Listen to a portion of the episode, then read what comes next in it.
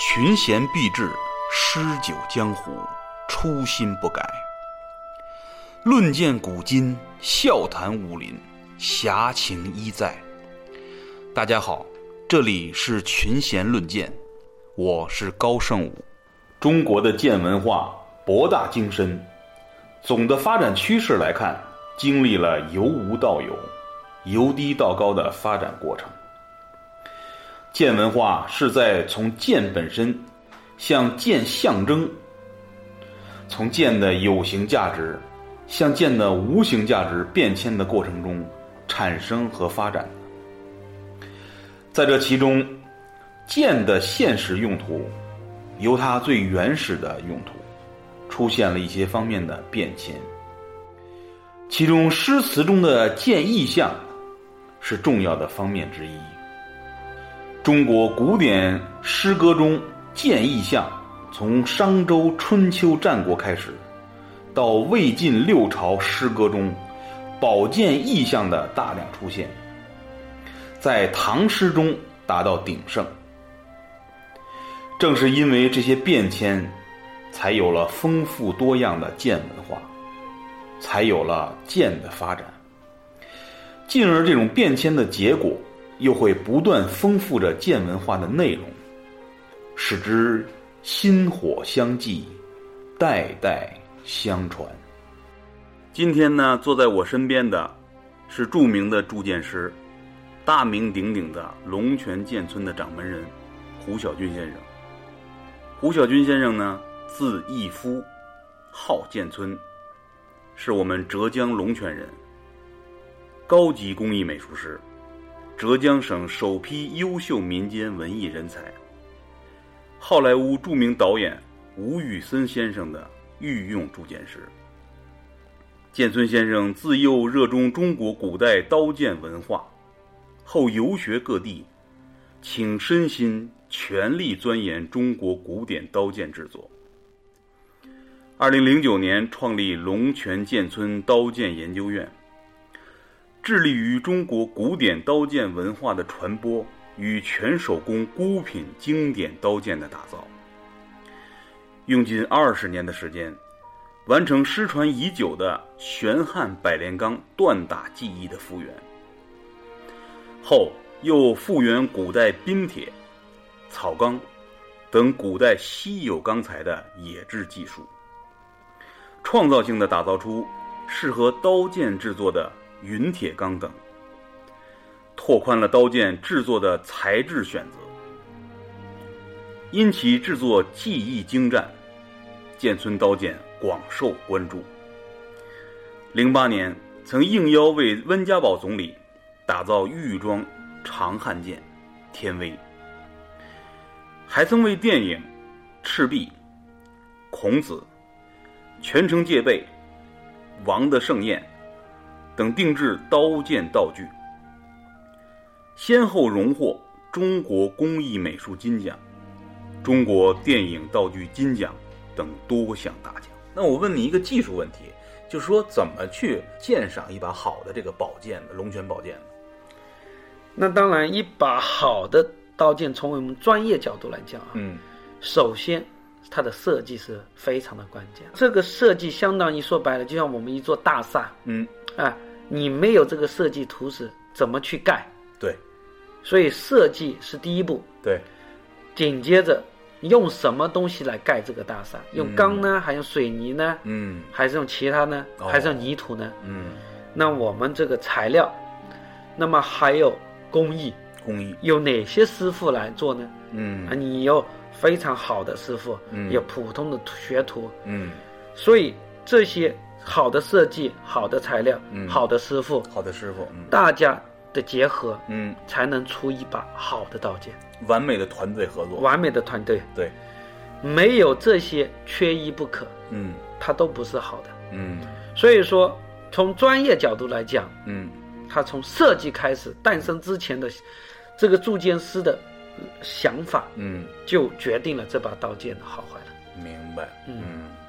所以普通的。老百姓要去看这把刀剑的时候，首先这个刀剑是不是符合那个年代？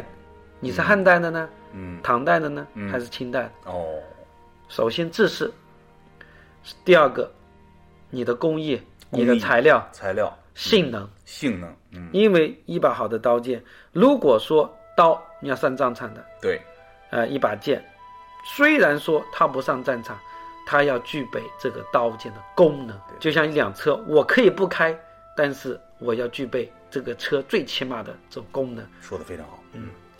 从里到外是衡量这把刀剑从里到外的性能也好，嗯。材料也好，工艺也好，设计也好，都是全方面的去看。嗯。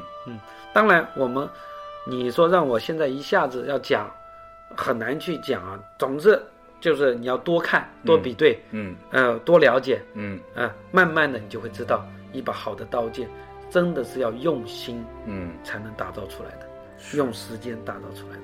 对，所以铸剑师，我们越了解越觉得铸剑师他是一个多么酷的一个行业，谢谢。不过在打造的过程中很枯燥、很乏味，对，呃，一般年轻人都很难坚持，所以现在也就面临着我们后继乏人、嗯。后继无人。嗯。呃，这种技艺很难传承下去，这是也是我一直在担心的。嗯。嗯、要让我们这个技艺啊，让年轻人很好的去接受，对，让很好的把这个技艺传承一代代传承下去。他就是说一个非常好好的一个铸剑师，他得需要付出很多的辛苦，对。耐得住很多的寂寞，现在通过在可能五年、十年、二十年，等我们这一批铸剑师都老的时候，嗯我想年轻人不学，可能我们这个技艺啊又要面临着断代的危机。嗯其实我一直有这种想法，那么让更多的年轻人，嗯哎、来学习，能够把我们这种非常好的传统的这种古法铸剑的技艺啊，嗯。传承下去。所以这也就是你成立了我们呃龙泉剑村刀剑研究院的初衷。嗯，是这样子，嗯，一定要把我们这个技术很好的传承下去，对推广出去。嗯有你这样的铸剑师在，我想一定会呃把它发扬继承的很好的。谢谢，我会更加努力的。嗯，小军，听说你现在正在对这个呃一些新的课题有一些新的研究，好比说我们在材料这方面，我们可能会采取古人呃一些办法，好比说用天铁、用冰铁和什么乌兹钢这种材料。那么你现在怎么样了进展呢？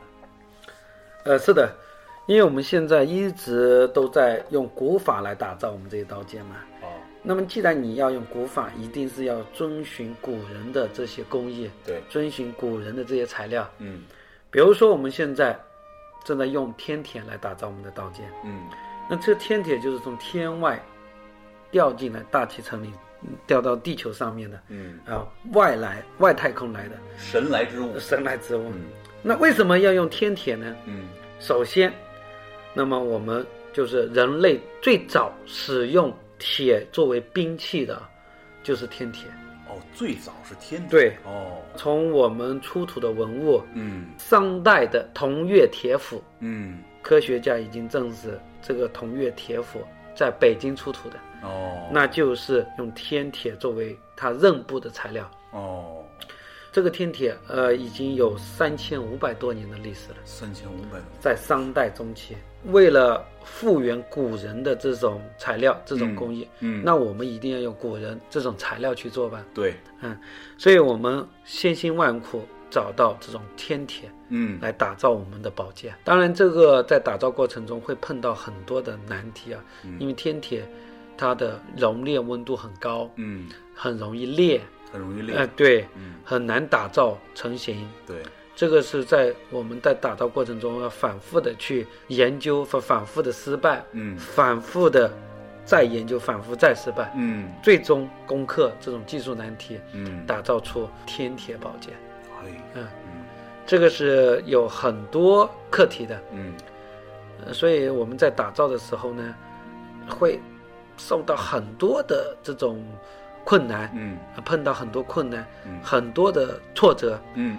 那么，你既然走这条路，要跟古人，要要要要去还原古人的这种工艺嗯。啊，要用古人的材料，那我们就是要不断的去研究，对。把古人的这种智慧啊，对。要去学过了。对。我觉得古人太伟大了，对。因为在那种年代啊，它的生产力很低下，对。工具、它的设备都非常的原始，对，非常他能够通过自己的劳动，通过自己的脑筋，嗯。去把这么精美的这种刀剑打造出来。嗯。我们越研究，会越发现古人太有智慧，嗯。太伟大了。嗯。为什么那时候中国在全世界啊，它具有这么高的地位？嗯，不管是它的经济、它的、它的国力，对。呃，它的武器啊，对，在全世界应该说是独霸天下的。独霸天下，真是这样子。我我觉得现在不管中国梦怎么样，嗯我我觉得我自己该做的就是要把我们古人的这种非常伟大的嗯啊，非常智慧的，嗯嗯，非常具有能够代表我们中国精神的东西，我要把它给挖掘出来要把它打造出来。没错对，没错。所以还是那句话，在你身上我感受到了强烈的责任感。我觉得在这方面我都要向你去学习。呃，谢谢谢谢，过奖了。那这个冰铁，因为我们在历史小说还是说从评书上来讲，我们也听说过冰铁。那你给我们简单的介绍介绍冰铁是什么东西？冰铁应该说最早记录是从汉代嗯，就有记录了。哦，嗯，那么让大家熟知的就是《水浒传》里面嗯杨志卖刀，对冰铁雪花刀。对，冰铁雪花刀。嗯，所有这一些文字上面的记载啊，一直没有实物，嗯，包括我们老刀剑，因为我手上也收了很多老刀剑。哦，那么现在我手上有一把冰铁的古刀剑的实物，哦，那么磨进去以后，我们发现冰铁的这种刀剑的纹理跟百炼钢的纹理是天差之别。哦，冰铁刀剑它就像牛毛一样，一一丝一丝，它一点一点，就像我们北方的雪花一样，嗯，晶晶点点，非常的漂亮，变化无常。太美了。嗯，那么它这种工艺跟我们百炼钢的工艺最大的区别，嗯，冰铁属于低温凝结锻造工艺，哦，那么百炼钢呢是折叠锻打焊接工艺，哦，它是两种完全不同的工艺。哦，那说的通俗一点，冰铁在古时候就相当于我们现在的核武器一样，嚯，它是有非常高的性能。嗯。啊，它的技术含量非常的高，嗯。它的性能也非常的好。嗯，所以说，冰铁在古时候啊，像一把冰铁剑相当于二十把白炼钢刀剑的价值，哦，呃，非常的非常珍珍贵。非常珍贵。嗯。为了再现我们古人的冰铁，嗯我当时我就在印度买了很多古乌兹钢锭，嗯因为我们现在古刀剑这种纹理跟我们的乌兹钢打造了的刀剑很接近的，哦，嗯就是国外称之为大马士革钢，大马士革钢。对，所以凝结式大马士革钢。嗯那么它打造出来的这种纹理呢，跟我手上那把古冰冰铁剑啊，嗯。纹理很接近的。哦。那么这样子可以推测，我们的古时候的冰铁源于、呃印度或嗯源于那种西亚这些地方传过来的。嗯对。为了研究这个冰铁，我买了很多这种古古代乌兹钢锭，嗯。哎，那来打造，嗯。一直失败，打了裂，裂了又又又打，打了又裂。嗯其实，在这个乌兹钢锭的锻打，在全世界范围之内啊，嗯它都是一个技术性的难题。嗯世界各州，比如说美洲的也好，欧洲的也好，亚洲也好，这些刀匠呢，一直都在寻找这个乌兹钢的这种锻打工艺，哦要复原这种冰铁工艺啊。其实，那我们也一直在努力。嗯那么通过几年时间，无数次的失败，那最终我们掌握了这个古钢锭嗯。的锻打技术，嗯。那能够用古法来打造出，用钢锭打造出我们一把长剑来了。嗯。那这个只是复原的第一步，嗯。那我要把这个古代的这种铁冰铁，嗯。要用我们呃重新再把它给炼出来，对，还原出来，嗯。又是一个技术难题。对对对，它的材料配比，呃，它的工艺，嗯。呃，烧结工艺，这些呢，我们又要重新的去研究它，哦。啊、要去到化验室去，我们找相关的这种实验室去找很多的做化学试验嗯。啊、成分配比嗯。啊、去不断的去研究它。嗯。那最终呢，我们还是通过自己努力，把它给还原出接近乌兹钢的这种冰铁，哦呃，接近我们手上那把古刀剑的这种冰铁。嗯啊那么通过这种锻打研磨出来以后，它的性能也好，它的纹理也好，那都非常接近了我们的冰铁。非常受感动。对，今天呢，由于时间的关系呢，我们就和建村先生呢聊到这儿。以后呢，我们有机会，呃，还会请我们建村先生来跟大家呢讲我们龙泉宝剑的故事。再见。好，再见。